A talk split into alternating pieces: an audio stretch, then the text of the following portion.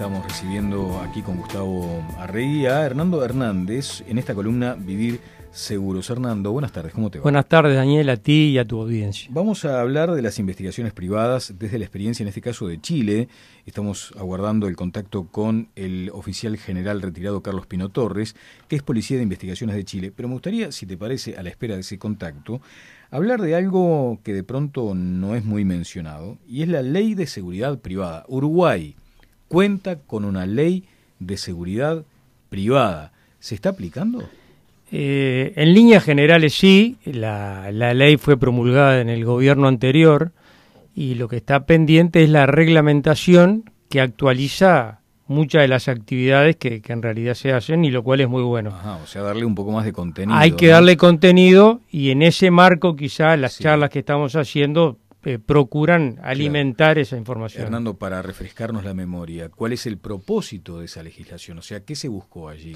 Eh, en los dos primeros renglones de la, de la Ley de Seguridad Privada, 19.721, si no recuerdo mal, habla de la necesidad y la conveniencia de la complementación público-privada que hace muchos años, Daniel, venimos mm. compartiendo. Exacto, y así eh, hemos dicho innumerable cantidad de veces, podría mejorarse mucho el aspecto de la seguridad ciudadana.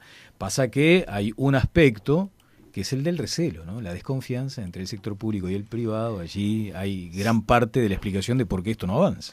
Bueno, ese, ese proceso de, lo hemos visto en varios países de, América Latina y es normal, se da un poco por dos, por dos temas básicos. Se da porque no siempre la seguridad privada es lo suficientemente profesional y el conocimiento da poder. Entonces hay muchas seguridades públicas que le cuesta y tienen ciertos prejuicios en ceder cierto, eh, ciertas actividades, pero lo, lo, que dice la experiencia final es que si se logra esa complementación de manera regulada, quienes son beneficiados son los, ciudadanos porque mejora la seguridad. Claro, claro, la información es poder, se ha dicho, es un intangible valiosísimo, pero también la confianza, ¿eh? ese es intangible que debemos reivindicar. Ahora sí estamos en contacto con el oficial general retirado Carlos Pino Torres desde Chile. Lo saludamos con mucho gusto desde aquí de Montevideo. Carlos, buenas tardes, ¿cómo le va?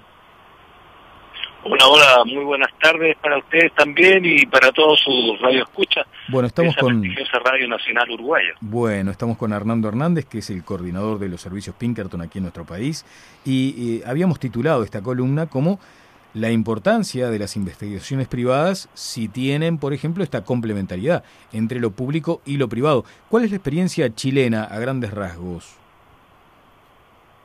Bueno, eh, en primer lugar es importante señalar que en Chile no hay una legislación específica sobre investigadores privados. ¿cierto? Eh, no obstante que el investigador privado no es una actividad prohibida, porque están paradas en la misma constitución en, Chile, en el artículo 19, número 21, ¿cierto? que consagra derecho a desarrollar cualquier actividad económica que no sea contraria a la moral, al orden público o a la seguridad nacional, respetando las normas legales que la regulen. Y respecto a los investigadores privados en nuestro país, hay un proyecto de ley que está durmiendo en el Senado desde el año 2008. Y los eh, investigadores privados, desde mi punto de vista como oficial general en situación de retiro de la Policía de Investigaciones de Chile, que es la Policía Civil, mm, te digo que eh, hacen buen, buena, buena labor aquellos investigadores que son profesionales del área, la mayoría de ellos exfuncionarios de la Policía de Investigación y de Carabineros, que es la policía uniformada acá en Chile. Ellos hacen un informe, ¿cierto? Y le entregan estas pruebas eh, a la víctima del delito que les han solicitado investigar a través de un contrato privado para que ésta las haga llegar eh, a través de una demanda, de una querella, a nuestro sistema judicial, que es un, sistema oral, eh, sistema procesal penal. Lo importante aquí es que estos eh, investigadores hacen mucha investigación en el ámbito de espionaje industrial, político, por ejemplo, eh, también infidelidades, protección, infiltramiento, búsqueda de personas, ¿no? Pero Carlos. Lo, que sí me... Sí, perdón. No, no, no, no perdón, sí, eh, cerrar la idea, perdón. No, no, lo que te iba a hacer presente es que hay una, una manera legal en que los investigadores se involucran a la reforma procesal penal, ¿ya? Eso, eso es lo que yo quería resaltar, pero tú me querías decir algo. No, un poco eh, comentar para los escuchas que la Policía de Investigaciones de Chile es una de las policías más prestigiosas del mundo por su nivel de capacitación. Entonces nos es muy válido la opinión eh, que tú vertís eh, porque nos ayuda un poco a quebrar prejuicios que ocurren en todos los países del mundo en esta necesaria compartimentación de información público y privado, o sea que el tema es que los investigadores privados profundicen en lo privado y los públicos en lo público y que se mejore la coordinación. Contanos si, si con el poco tiempo disponible alguna experiencia de, de trabajos que hayas tenido y quizá nos muestra en qué cosas hay que tener cuidado en estos trabajos conjuntos. Por supuesto, mira, eh, muy muy brevemente te, puedo manifestar que mm, eh, en una oportunidad se hace una investigación a petición de una empresa privada que estaba siendo víctima de, robo de, su mercadería, contrata a un investigador privado, este investigador privado empieza a hacer eh, su vigilancia en el lugar, eh, establece que había gente que trabaja eh, en esa empresa y que en las noches tenían ahí en concomitancia con el, el rondín, el, que estaba a cargo de la vigilancia de, de las dependencias, les abría el portón, dejaba entrar un camión, cargaban la mercadería, este investigador privado grabó toda esta situación, entregó estos datos a los dueños de la empresa, quienes hicieron la respectiva denuncia a la fiscalía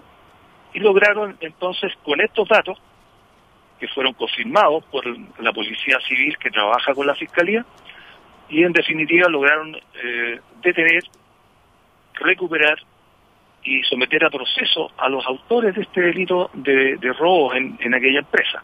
Esto a través de un investigador privado. Te fijas ahí, hubo una muy buena labor por parte de este investigador privado que era un oficial de la PDI en situación de retiro. Claro, claro. Eh, me viene a la mente una anécdota que de pronto no tiene nada que ver con esto, pero que puede también reflejar algunos grados de descoordinación. Eh, resulta que ahora estos teléfonos modernos, estos eh, smartphones, los llamados teléfonos inteligentes, eh, permiten que sean detectados cuando te los roban, ¿no? Entonces allí empieza a operar un sistema y te indica con, digamos, detalle milimétrico el lugar en el que está el teléfono robado. Pues bien, resulta que si a mí me roban mañana el teléfono, yo lo puedo detectar. Y ha sucedido eso, ¿no? Cuando detectas tu teléfono, vas y le decís al policía, que está ahí en la cuadra, mire policía, aquí está mi teléfono, ¿sabe dónde? En esa casa. Y resulta que la policía no actúa, porque no está confirmada la investigación policial pública. Y muchas veces, en esa demora en actuar, resulta que el teléfono o le quitaron el chip o se lo llevaron para otro lado. Eso ha sucedido, es una experiencia mm, real que habla un poco de esas diferencias entre lo que es la actividad pública y un instrumento privado como podría llegar a ser un inocente teléfono. Me pregunto qué grado de coordinación debería existir para estas mm, eh, políticas de investigación público-privado. ¿Hay un ámbito allí que se integre, en este caso en Chile?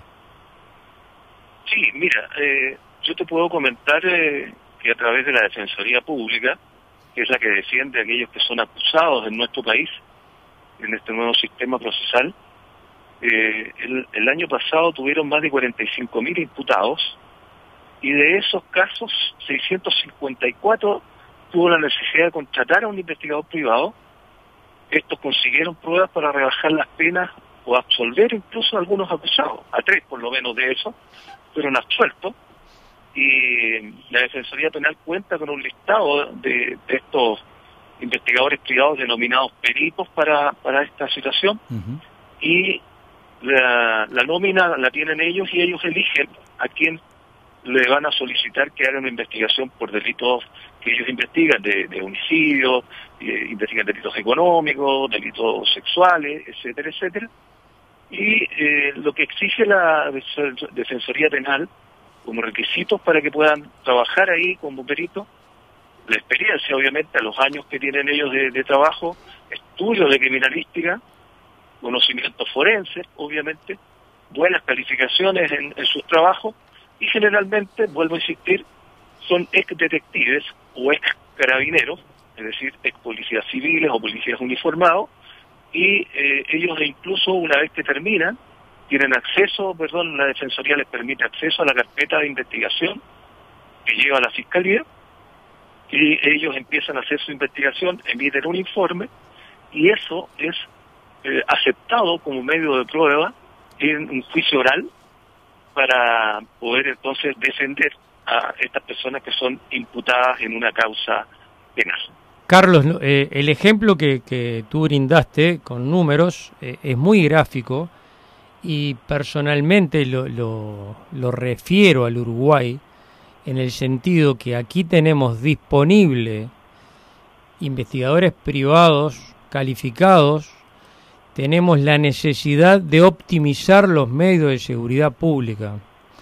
Tenemos la necesidad de colaborar con la justicia y obviamente eh, reglamentar y regularizar esas, estas actividades para que no ocurran que personas sin formación, eh, sin experiencia o sin probada integridad también participen de estas investigaciones privadas. Por eso eh, nos anima un espíritu de, de ver las mejores experiencias internacionales. Ya hemos charlado en esta radio con gente de España, eh, lo hemos hecho con gente de Argentina, lo, hemos hecho ahora contigo. Digo, la idea es que sigamos con otras regiones del mundo y, y, la experiencia comparada indica eso, que es posible mejorar nuestra seguridad ciudadana, como dice nuestro espacio de vivir seguros, optimizando los medios que en Uruguay ya existen. Exactamente.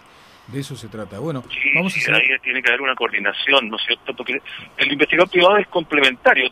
Ellos tienen algunas situaciones que le permiten llegar más allá de lo que eh, la policía en algunas oportunidades se ve sobrepasada por exceso de trabajo en algunas situaciones y la Defensoría Penal Pública ha optado por eh, tomar estos conocimientos de estos expertos que ya no trabajan en la policía porque los policías que están eh, en, servicio no pueden no pueden ejercer este tipo de labores privadas, solamente aquellos que están en situación de retiro.